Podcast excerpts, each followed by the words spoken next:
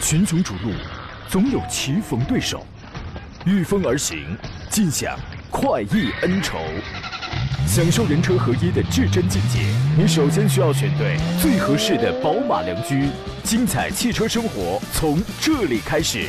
买车意见领袖，权威专家团队聚会团购买车，专业评测试驾，主持人杨洋为你客观权威解析。这里是购车联盟。来，诸位，周日上午时间，山东交通广播的购车联盟又开始进行全省直播了。我是杨洋，在济南重新问候全省的朋友。呃，今天是礼拜天，对于很多朋友来讲呢，昨天过完了七夕佳节，今天又是一个休息日，是吧？昨天是不是去哪儿都感觉人特别多，车特别堵啊？是啊，重点是那句话，不只是七夕，更有朝夕，对吧？愿所有人呢都能够把每一个朝夕盈满甜美啊！昨天呢也有自个儿过节过得挺不错的，你比如说我我有一同事啊，他昨天呢人家就自己，关键他还出了一事儿，被自家的狗给咬了。早上他见到我声泪俱下，他说：“哎呀，我这昨天晚上我感觉我这个觉得一个人喝酒特没劲，我就让他陪了我两盅，没想到他酒品不行啊！你看，多么的愉快啊！”所以说，你必须要摆脱现在的眼前的这种状态啊！今天呢，继续与诸位共同探讨一下选车啊，还有买车这个方面呢，可能会遇到的一些个提问啊。节目热线有两路号码已经开通了，号码分别是零五三幺八二九二六零六零或零五三幺八二九二七零七零。遇到了选车跟选车相关的所有问题，任何问题拿不定主意的，欢迎跟我们来探讨。另外还有多种网络互动方式，第一呢，您可以在山东交通广播的微信公众号里收听收看我们此刻的音频与视频的双直播。另外呢，还可以在啊短视频平台也可以搜索“杨洋侃车”四个字，可以找到我，可以进入到我的这个。直播间，同时呢还可以加入到啊，现在你加不了了，我的我的这个羊毛群已经满了，你加微信群吧，在杨洋侃车的微信公众号上发送进群两个字，就可以加入到我的车友微信群里面来了啊。这个刚才我们有朋友已经从视频直播里已经开始这个提问了啊，问的是沃尔沃的 V 九零 Cross Country 是吧？五十来万的这个 Wagon 车型，这个甭着急，咱们待会儿。聊起来啊，今天呢没有互动话题，您随便发言就可以了。但是节目最后呢，在十一点四十五的时候，我依然会根据发言来抽取。首先是三位朋友可以获得江小红品牌的辣椒酱，另外还有一位朋友可以获得节目推荐的汽车添加剂神采竟然一瓶啊，就这么任性。你看没有互动话题，我们照样送奖啊。今天做场宾呢是济南品家二手车的石占平石老师，你好，腿哥。哎，杨好，各位车友好。听说昨天自打你给嫂夫人过完节之后，今天早晨她给你做早饭。做西红柿打卤面啊，都给你多放了两片西红柿啊。没有面是吧？没没有面啊。嫂夫人也说了，哎呀，看在你这么疼我、这么爱我的份上，是吧？西红柿吃多了对身体有益。这事儿是真的。嗯，这事儿是个美好的向往啊。美好的就哦，连面也没有，西红柿也没有，感情就是昨天不高兴啊。喝汤了就是嗯。对，一不高兴那可不，那就只能喝汤了吗？俗话说得好，媳妇儿高兴，全家幸福，继续保持啊！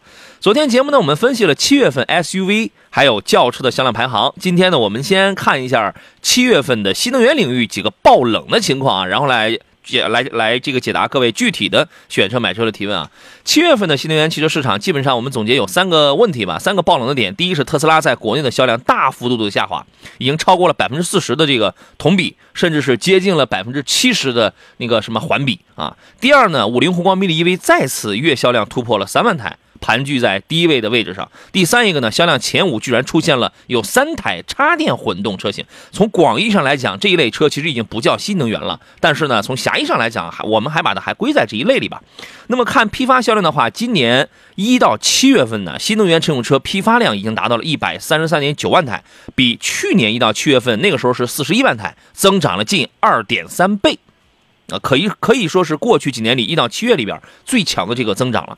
那么这个七月排在第一位的依然是那个很小的买菜车五菱宏光的 mini，单月依然卖了三万台。石老师，你预测一下，就是这样的小车什么时候能饱和？它能火到什么时间？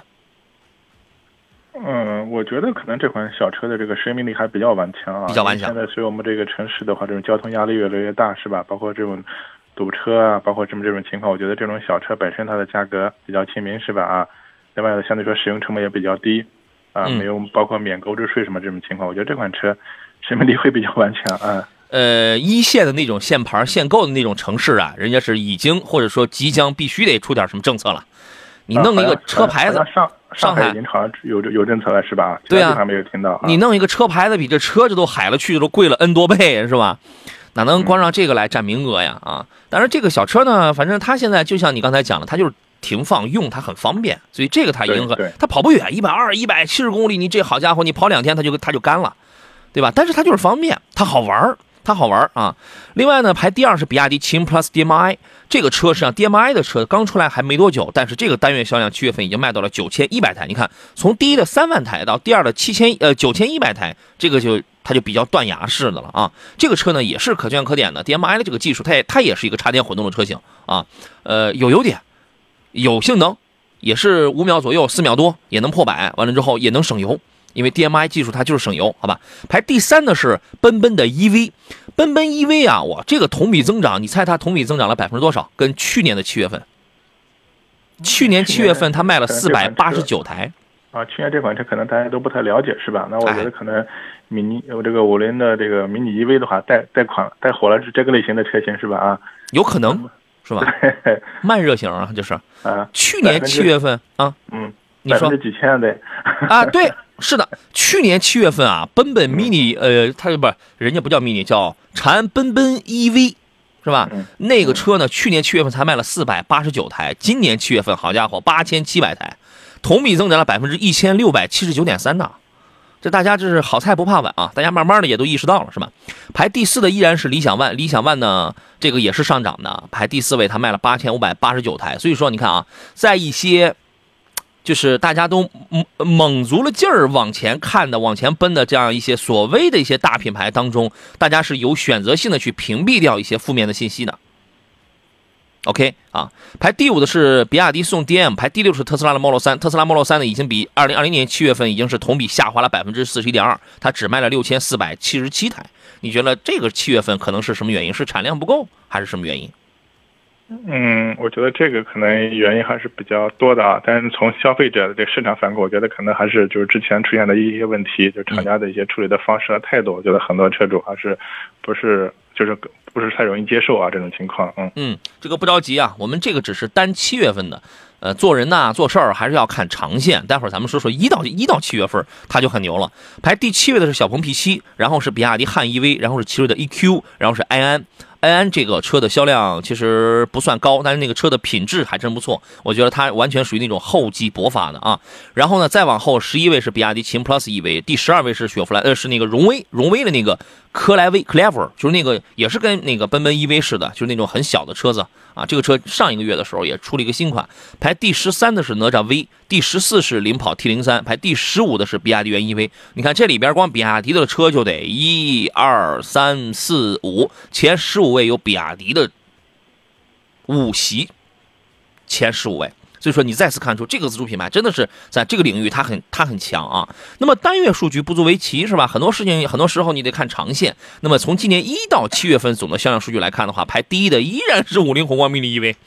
你看长线它也是第一，因为它每月第一啊。今年算上半年吧，上半年多一个月卖了十八万八千台了。排第二和第三的是 Model 3和 Model Y，这再次说明还是品牌效应大于一切呀。啊，排第四的是比亚迪汉的 EV，汉 EV 啊，呃，单月销量一般般，但是呢，从今年一到七月这七个月来看，它的总销量是四万四千多台。这为什么单月销量总是排的不是特别靠前边儿，但是一算总销量的时候，它挤到了第四的位置，这个是为啥？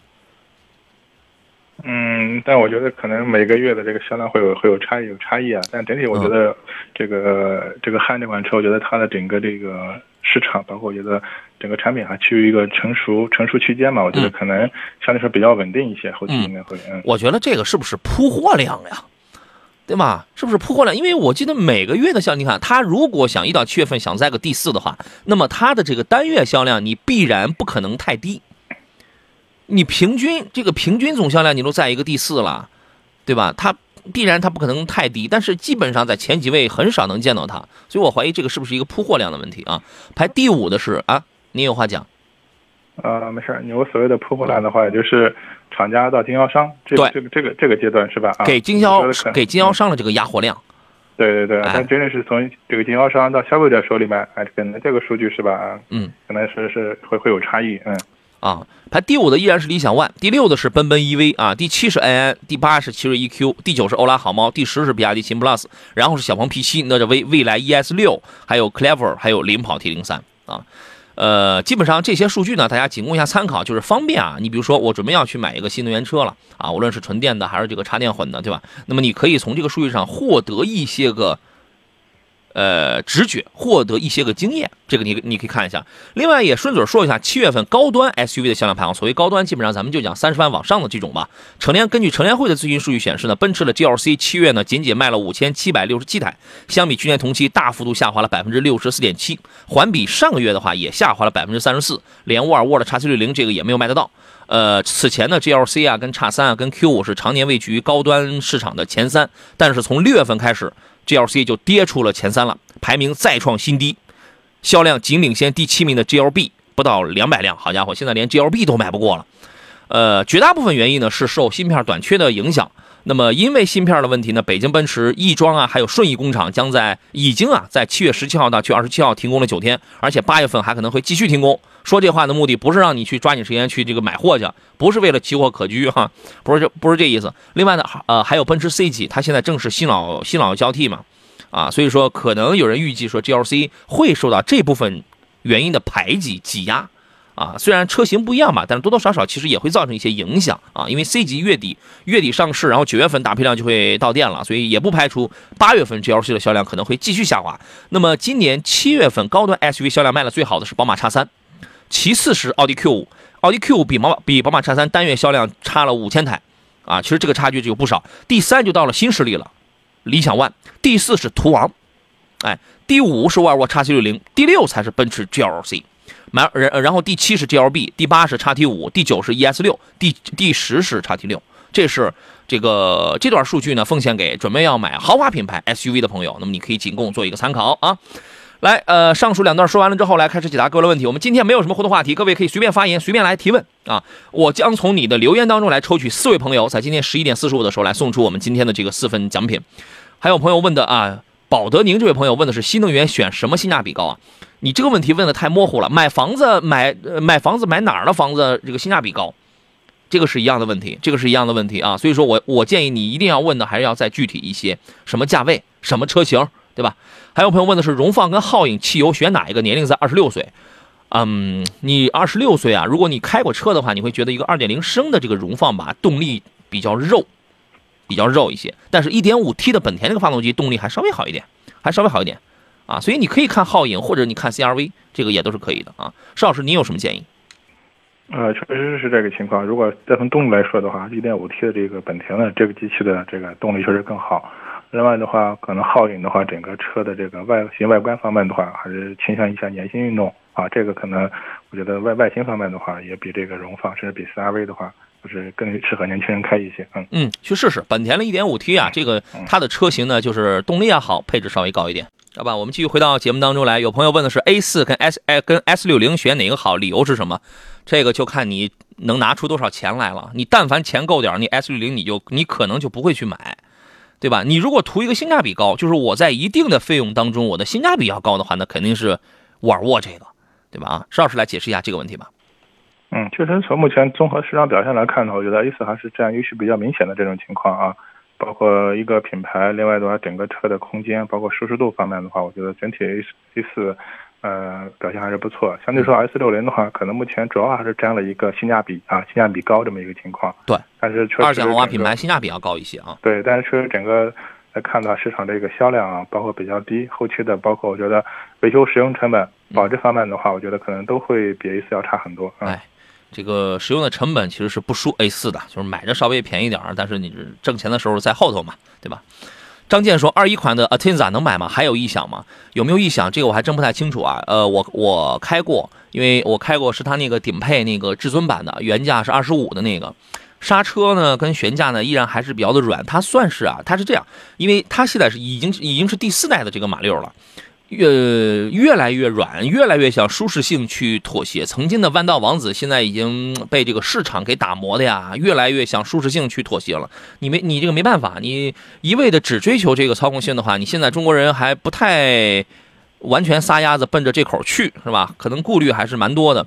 呃，有没有异响？这个你需要问一下这个车主的那些个圈子啊，好吧？那呃，但是这个车呢，我我个人觉得现在这个性价比这个还是蛮高的，因为因为这个优惠幅度比较的大啊。呃，辛苦后的辛酸说，欧蓝德跟翼哥该怎么来选？这两个车呀，它的定位也也这个不太一样。翼哥呢一点五 T 的这个小翼哥是吧？它是一个很紧凑的，适合年轻人的这个车，因为它小，然后这个提速还是可以的啊。然后呢，欧蓝德呢，目前在售的是二点零和二点四升的这个呢车。它基本上是一个中型入门的这么一个尺寸，然后呢是比较空间也大一些，所以我个我个人觉得你这个问题可能是纠结在于我是要一个机头还是要一个凤尾，反正我的预算是一定的，啊，这个因人而异，这个没有标准答案，因人而异，好吧，我只能告诉你这俩车级别不一样啊。好人说买新车服务费六千块，上牌费两千块，还有会员费两千，合理吗？肯定不合理。第一啊，我不知道你那个服务费是什么服务费，如果是金融服务费的话，这个是违法的。我告诉你，这个是违法的，你可以告他啊！上牌费上牌上牌费两千块钱，你这这这个不也是白挣你的吗？这个是会员费那两千，我我这个不知道啊。他你是加入了什么会员，享受了什么利好？这个我不做评判啊。您怎么看这个问题呢，邵老师？嗯，一般现在所谓的服务费的话，可能就是我们说的这个办分期、办贷款这个金金融这一方面的一个费用。但是还敢收这个？的话，已经学聪明了，它不叫金融手续费用，它就叫服务费啊。所以只要你要。办贷款的话，那可能四 S 店就要收你一个服务费，是这个情况。现在这个基本上已经是一个潜规则了。他们大有这个撑死胆大的，饿死胆小的之魄力，是吧？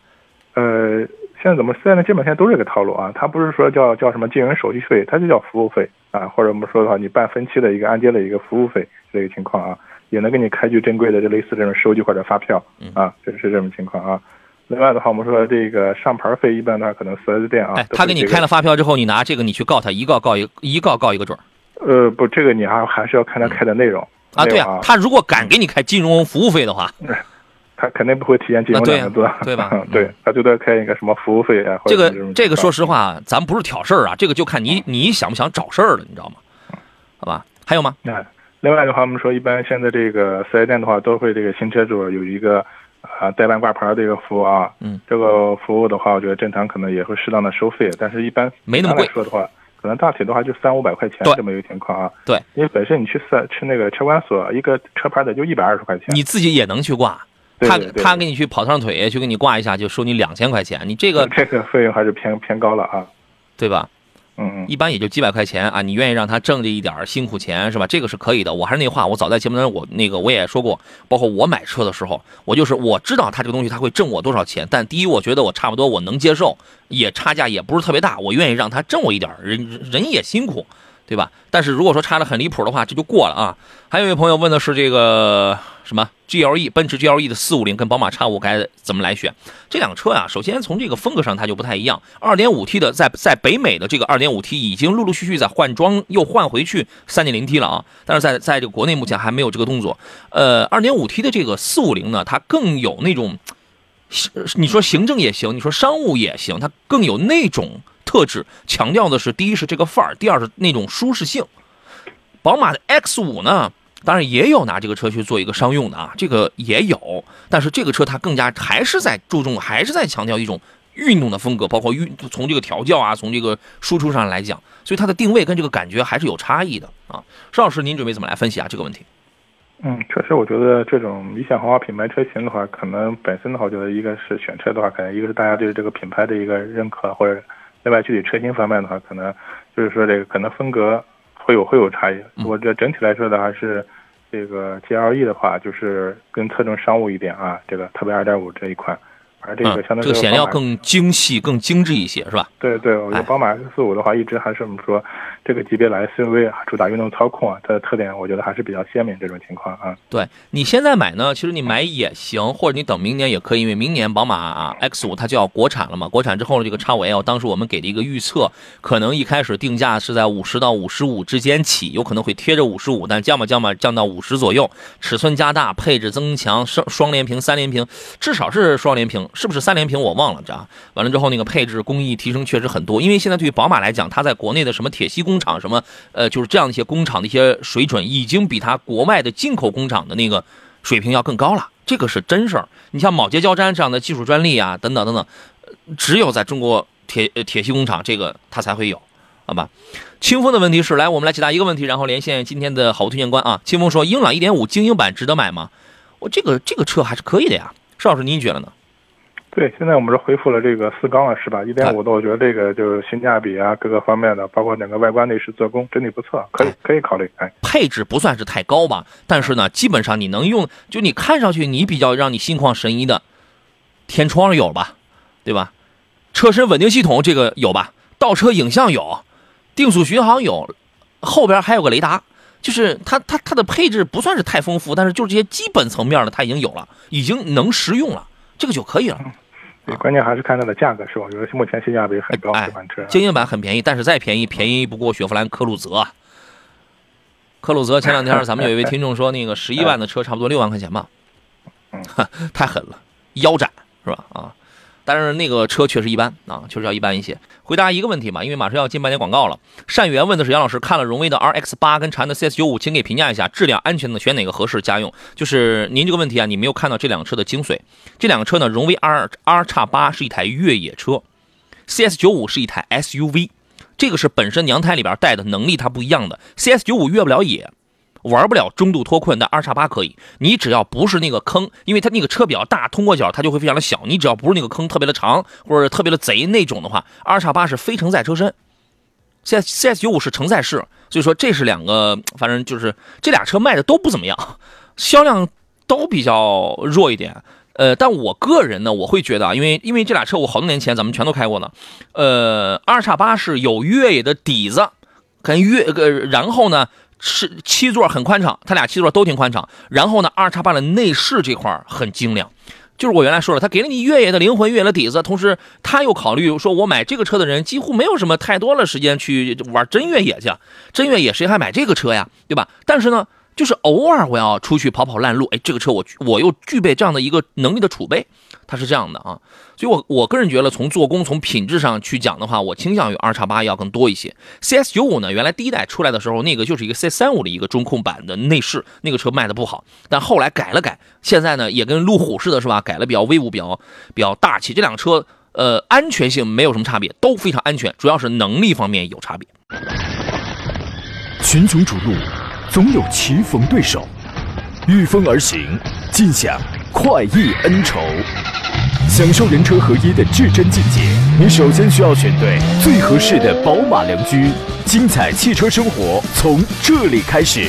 买车意见领袖，权威专家团队聚会团购买车，专业评测试驾，主持人杨洋为你客观权威解析。这里是购车联盟。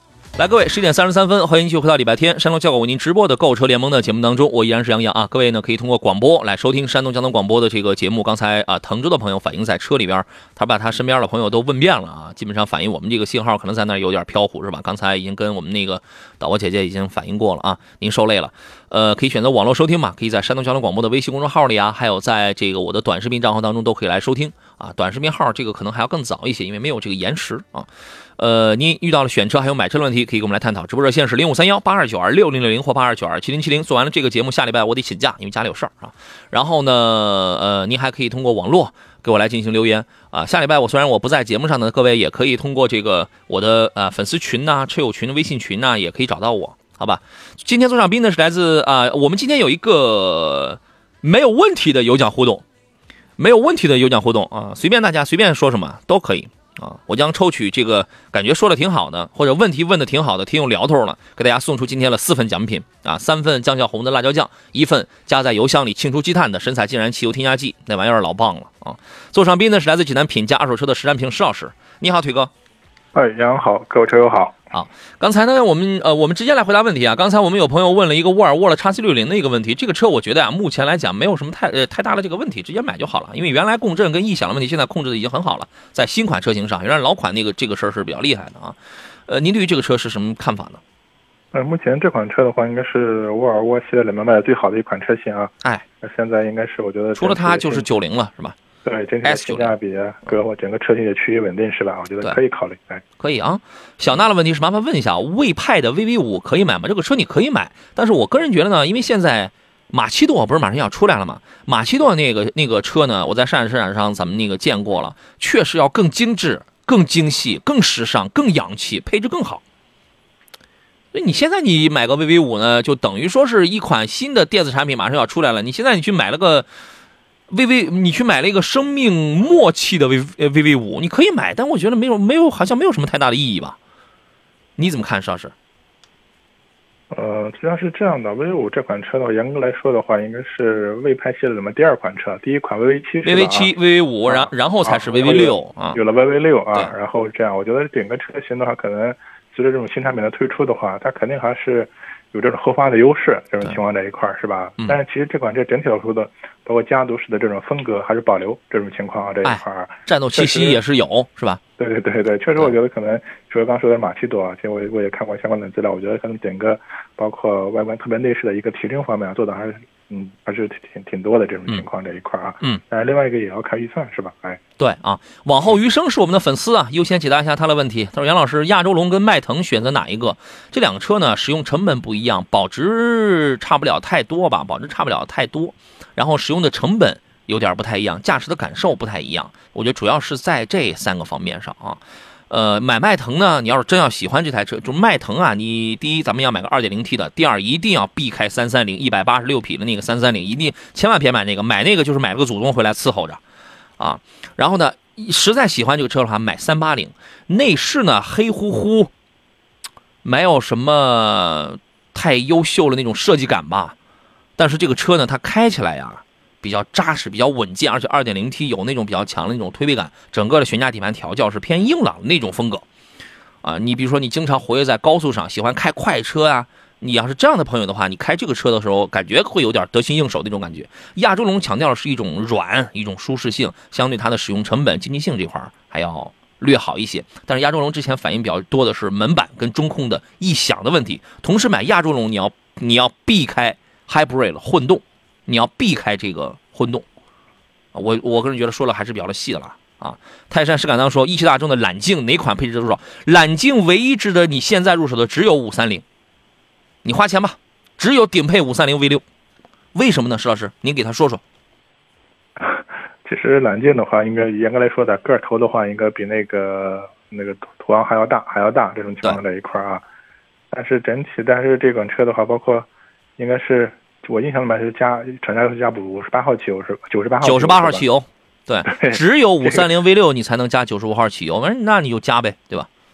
对，所以我觉得可能作为一款这种普也算是一个普通品牌车型，加九十八号汽油的，我觉得普通很多消费者还是不容易接受的这个情况。从未有过一个汽车品牌，对，是要求一个再正常不过的一个二点零 T 的这么一个说大不大说小不小的排量，必须要加九十八号汽油，从未有过。你可能不知道这个事儿是吧？那今天你就知道了，啊，所以说呢，从基于这点去考虑的话，因为它不只是个油费的问题啊，那你要研究它为什么让你加九十八号汽油，是颗粒物捕捉器有问题，还是怎么怎么着？啊，你看他他说刚听你说才知道，那这那你这个东西那你是不知道吗？但我觉得这个不是简单的颗粒捕捉器的问题啊，那么其他车型也有这个问题，厂家也没有建议加九十八号汽油是吧？这个情况哦，建议了，建呃建议了。你像那个三三零，普通的三三零，什么探岳就是那种车啊，加加九十八号汽油，没事跑高跑那个高速去，然后用零 W 杠二零机油清洗，就这四招嘛。嗯，异曲同工之妙啊？你研究一下这个事儿。对，所以这个我觉得还是你要考虑一下，是不是这个情况啊？对，今天你就知道了。所以你得研究一下这个事儿。如果真想买的话，那就奔着五三零去吧。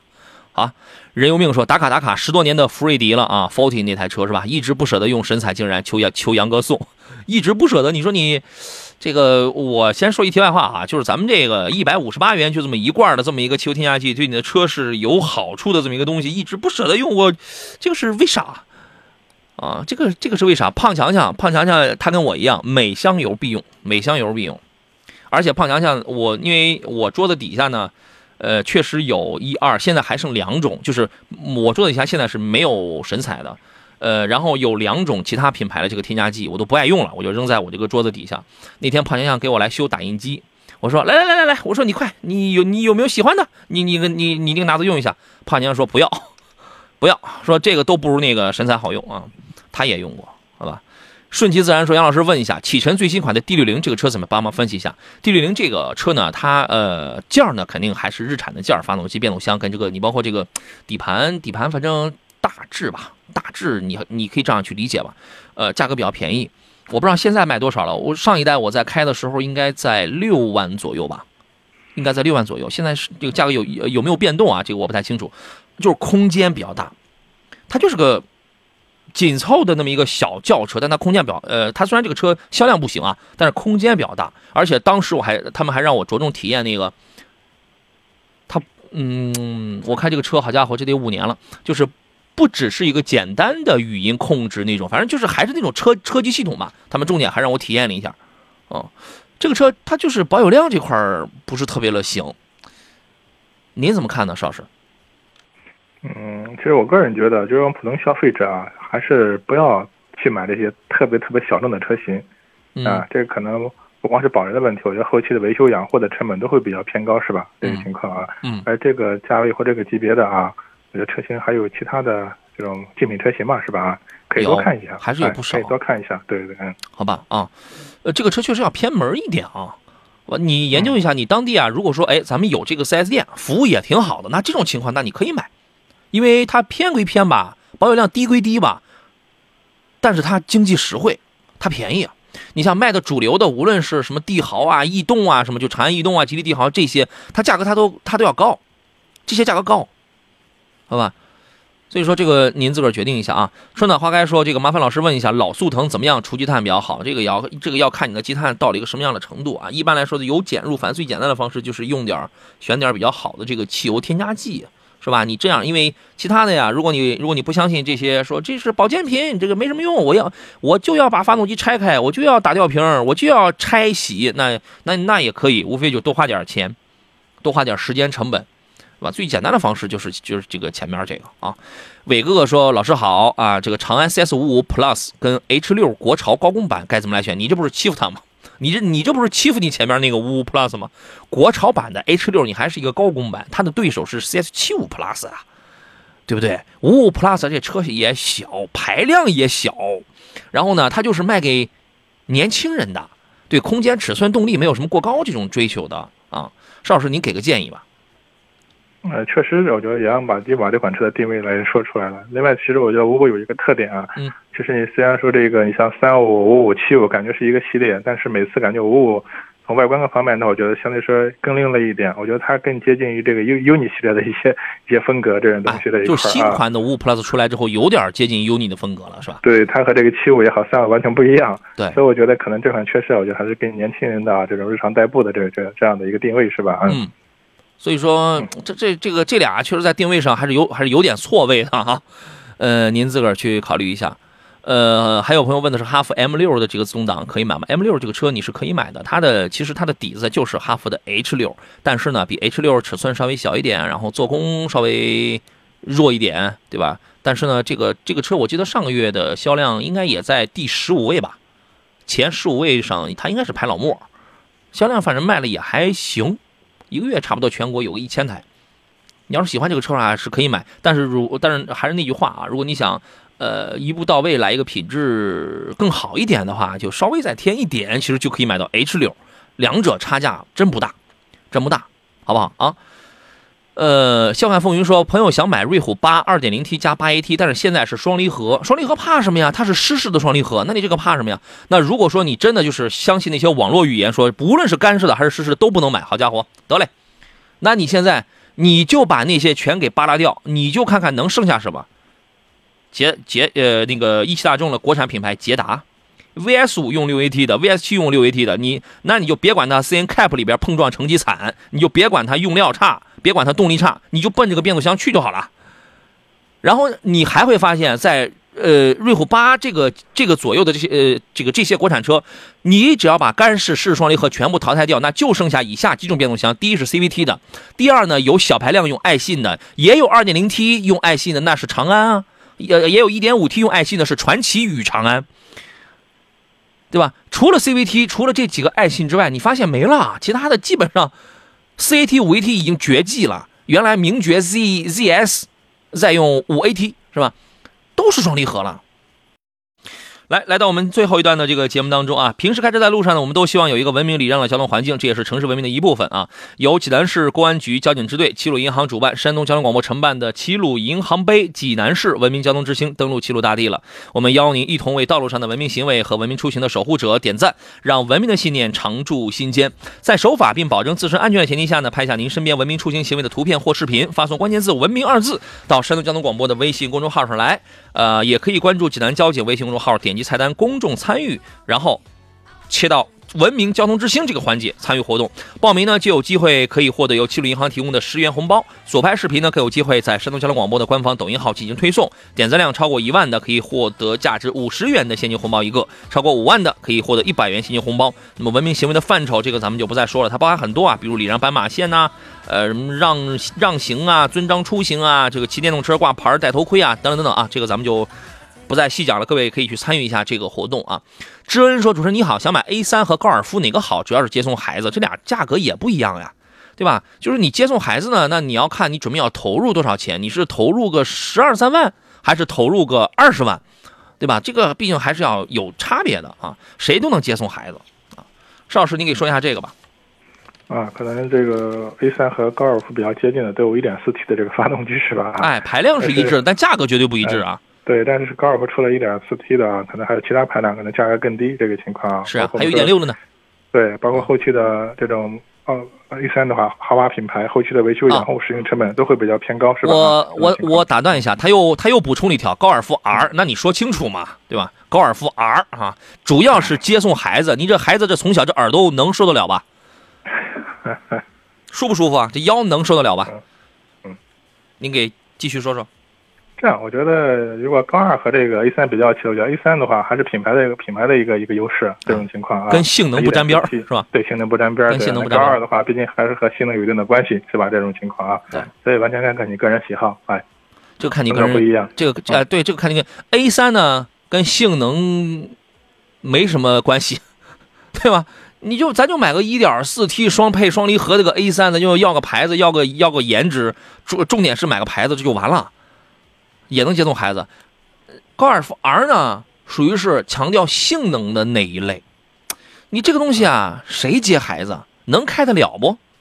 他想要点什么？如果就想要安安静静的当一个美女子开着的话，你买个 A 三就得了，小排量的 A 三就可以了，品牌大于一切，这个就够了。啊，但是如果是你男同志，然后你还或者是女同志，你还你还要一些性能的话，那你就得是高尔夫 R。但是高尔夫 R 的这个乘坐的这种舒适性，确实它就比较难受。您自个儿去挑一挑啊。笑看风云说他朋友要买那个虎八的那个，他的他的他理想的是虎八 P 加 2.0T 加 8AT。那你的理想，人家人家人家厂家不一定生产啊，对不对？那个他只是你的理想啊。夏至说：“杨老师，二零一零款的高尔夫六手动挡，四万五千公里，车况不错，外观呢有几处补漆，现在四万块钱能入手吗？你觉得这个价格怎么样？”二零一零款的具体上班时间没有说啊。那如果这个价格四万的话，我觉得应该是手挡，肯定不是自动挡。是手挡，哎，手挡啊，是手动，跑的还真不多呢。对，那我十一年跑了四万五千公里。对，我算是正常的一个市场价格区间吧，具体看看车况吧。哎。好啊，呃，哎，所以说你觉得这个价格是可以的？对，我觉得在还算在一个市场合理区间之内，是吧？OK，看车况。哎，好。还有朋友问的是别克昂克旗怎么样？昂克旗这个车呢，它还是强调是舒适性，一一台中大型的 SUV，现在尾声下架，价格的价，为什么呢？因为它要强调一些竞争啊，我就不能老是跟你途昂啊，跟你叉 T 六啊，跟你这个。呃，还有什么探险者啊？我挤在一个价格区间去争来，哎，我往下探探是，我尾身下架，我这个我跟二十来万的那些车去这个 PK 下，所以呢，就就这个体现出，哎，价格差不多，它的它的级别高啊，它级别高，对于老百姓来讲，我能享受到什么东西来？空间更大呀，是吧？那个做工更好呀，连连第二排都带加热呢，是吧？然后这个品质感啊，什么真皮覆盖啊，就是那些还真不错。这个车呢，就是刹车软，嗯，其他的倒没什么。我朋友开这个艾维亚。开那个昂克旗的这个艾维亚版本啊，它就是反映这个车机也比较糟糕一点，然后那个后门它最近发现开关门的时候有那个异响，但刹车软这个这是公认的啊，好吧，我刚开过昂科威 Plus，我刚开过一个一个多礼拜啊，马上大家也能够在我的这个抖音当中也能够见到一个真实的评价，昂科威 Plus 的刹车呢比昂克旗要要好一点，它要好一点，啊，虽然级别要比要不如那个昂克旗高，是吧？啊，所以说呢，这个大家可以关注一下这个我的这个抖音啊，我们我们马上会有那个真实评测的那个视频出来啊。呃，流年歌容颜说十五万的合资 SUV 推荐一下，十五万是总预算吗？十五万的合资 SUV 啊，基本上你如果你是裸车的这个预算的话，你只能拿一个低配的雪佛兰探界者，一个低配的三菱欧蓝德，基本就这俩。然后呢，你如果这个尺寸还稍微大点，如果你要买这个小一点的、更紧凑一些的话，你能拿一个有有一些车型算是个中配吧，啊，你比如说逍客，逍客十五万多点儿，那是次低配啊，呃，或者是中配啊，然后再就是什么本田 XRV 啊、缤智这样的高高配，但是个儿不大啊。简子花木兰问的是什么 R R 叉三百跟 GLC 三百选哪一个同级别？还有什么推荐？这两个车的驾驶感受跟使用的成本保值。差别还是比较大的啊，邵老师来给说一下这俩吧。对，雷克萨斯的 RX 三百的这个感受，我觉得，呃，整体的还是这个舒适度啊，包括各个方面稳定可靠性。我们说的就是同时说后期的小毛病啊，我觉得这个车还是相对说做的不错啊，就是开起来会比较省心这种情况啊。然后说到这个，嗯，奔驰的 GLC 的话，因为奔驰是理想豪华品牌嘛，整个可能科技感啊，包括一些的科技配置方面的话，啊，会更丰富一点。但是视觉感受比较好，是吧？对对对啊，但整体可能这种质量的这个稳定可靠性啊，小问题小毛病的话，概率会比较高一点啊，这种情况。它的驾驶感受，包括它的视觉感受要好一点，但是它的品质方面绝对比不了 RX 三百，是这样的，就是从这个车的质量，从这个车的质量问这个问题上啊，黄呃银可呃不这错这个 sorry 啊，宝可是吧？说皓影跟 CRV 有什么区别？没有什么太大的区别。你要说谁谁谁是全球车，谁谁谁是中国特供车啊？就是这种啊，你就你就当哎哎，我仿佛我获得了一个小道消息啊，你就觉得自己飘飘然，你就找那种感觉就得了。实际上你正常使用起来，这差这俩车没什么太大的区别啊。但是呃，CRV 要更热销一些。反正这俩车，我们刚刚从七月份销量排行上来看的话，皓影上来了，好吧？呃，还有朋友问的是朗逸、雷凌、卡罗拉推荐哪一个？他不是说我推荐哪一个呀？哎呀，各位门外汉们，咱们能不能就是稍微这个？稍微认真一说说说说要求，对你，你对你 自己稍微认真一点。你要说一下你的要求啊！你要知道，一个价位，如果说，假如说朗逸完全就秒杀掉那两台车的话，那所有人都去买朗逸去了，所有人都只推荐朗逸去了。正是因为他们的整体水平极其接近，旗鼓相当。你有这个，我我这个不如你，但我这点我比你强，一定是这样的。所以说，你你要对你自己你要认真一点啊！你一定要说说你的要求。啊，就这事儿，光这句话，你要你是什么要求？这句话我说了十一年了，我的天哪，呃，不是十一年，十四年了，马上第十五年了，啊，你还是要带要求的。雷凌跟卡罗拉这是一台车子，一点五升三缸不要买，买一点二 T 的是可以了。那么这两个车呢，销量上去讲的话，卡罗拉会稍微会大一点，但是从车风上去讲，卡罗拉那个车显得太老套了。雷凌偏年轻一些，那么一台 1.2T 的这个雷凌呢，要看你那个朗逸，你买的是一点五升的朗逸呢，还是买一点四 T 的这个朗逸，对吧？又那又要做一个取舍。如果你买的是一点五升的这个朗逸和一点二 T 的雷凌，这是一个问题。如果是一点四 T 的雷凌，呃，这个朗逸跟一点二 T 的雷凌的话，那么你就直接买朗逸。那么问题来了，石老师，如果是一点五升的这个朗逸和一点二 T 的雷凌之间，你的意见是什么？呃，个人觉得两款车日常代步都够用啊，但是两款车的调教不一样。一点二 T 的这个雷凌的话，动动力响应更快，于是我一踩刹车啊，一踩油门不是刹车，一踩油门整个车感觉就能立马踩刹车，车停下了啊，只要踩油门那边能启动。这 1.2T 的这个雷凌，而这个朗逸的话，觉得可能油门踩的会比较深感觉，整个车反应会比较慢，但跑起来的我觉得还动力还可以啊，所以我觉得建议去试一下，是吧？喜欢哪种风格？哎。对，好吧。如果你追求一些动力感受，就是从动力啊，从这个使用成本上去讲的话，啊，一点二 T 的这个丰田这个是有优势的，啊，好吧。那您自个儿去看一下啊。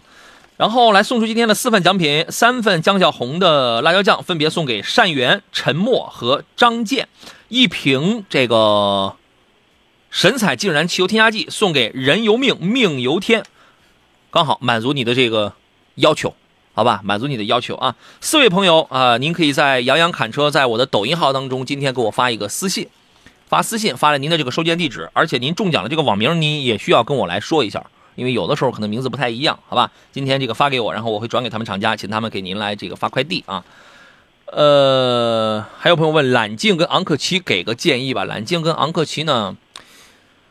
揽境这台车呢，你还你还真不如问我途昂跟昂克旗该怎么来选，因为途昂现在你随便买，三八零的途昂、五三零的途昂你随便买，但是揽境这个车我刚说了，五只有五三零允许你加九十五号的汽油，普通的那个三八零你得加九十八号的汽油，这个车我我并不推荐，所以你让我怎么给你去那个讲？OK，那你买昂克旗好了。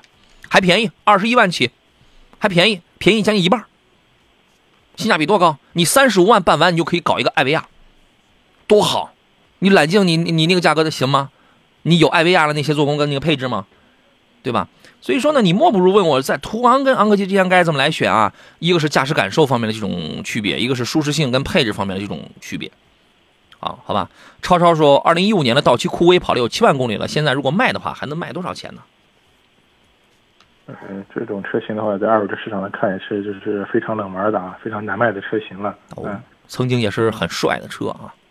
对这个价格你参考，我觉得也就是差不多七八万块钱，可能七八万块钱啊。对对，不好卖。嗯嗯，七八万块钱，嗯，不着急的话，干脆留着做个备用工具吧。呃，ZYI 说杨老师讲一下坦克三百吧，问过好几次了，您没看到啊？非常抱歉，我确实是刚看到您的这个问题啊。坦克三百这个车就很好玩，你最近你在短视频上你能你能发现好多人拿着拿着这个车去呃跑沟啊、涉水啊，在河里撒欢儿啊，是吧？这个车它确实它是它是好玩的，呃，属于是一台。民间版的牧马人类的，就是那种风格吧，飞承在车身。这个车呢，我曾经我给过一个建议，你要买的话，从次低配最最起码啊，从次低配开始往上买，因为从这个配置开始带一把后桥差速锁。因为你像这样的越野车，飞承在越野车，它如果它如果这个没有，它如果差速锁不能锁止的话，或者不带硬性锁止的话，那就没什么意思了啊。这个车是可以越野的。邵老师对于这个车有什么评价吗？啊，首先我觉得这款车就是它功能上来说，它确实有这越野能力，是吧？这包括整个底盘，包括整个差速锁这种情况在一块儿。同时的话，我觉得它是兼顾的一个包括日常使用的一个舒适性啊，包括整车的内部的一些内饰的做工方面也不错啊，包括舒适度也可以啊。嗯，我觉得它是相对说做的比较均衡的这么一款车型。对，这关键是你看。侧重哪一方面是吧？那如果说我喜欢这个样子，嗯，主要是在市区跑的话，那我觉得买一个低配的也无所谓，是吧？这种情况也也可以。嗯，但如果你确实还是想出去玩一玩，或者是越野，是吧？那你可能还是要看到它的一些高配车型，它提供的这些包括差速锁之类的更丰富，是吧？能力也更强。嗯，对，我觉得既然要买这个车了，咱就咱这个这个咱们就不能只买个样子，你得买它的能力，是吧？呃，这个也不一定，有些人就喜欢这个样子。我就在实际开是吧？我也不去是吧？我就喜欢这种风格，方方正正的。未来未来不可知啊，谁谁知道以后他的这个出不出去玩了是吧？有备则无患嘛，好不好？我们也看到，经常好多人开着那牧马人在市区跑是吧？有有有。牧马人这个牧马人这个是吧？对，牧马人的群体主要是用来拍照发朋友圈的是吧？对，但是这款车确实日常驾驶 舒适度啊、空间啊、油耗啊，这个非常的。非常不经济啊，嗯，舒适度也差，嗯，行，好嘞，今天时间关系，咱们就到这儿了。再次感谢石老师，咱们下回见，拜拜。嗯，好，嗯，呃，各位呢，呃，对中奖的朋友，在我的抖音“杨洋侃车”找到我的这个抖音号，在在这里边统一给我发一个私信啊。呃，今天节目就要到这儿了，再次祝各位周末愉快，咱们就下周节目准时再见。我是杨洋，咱们下周见，拜拜。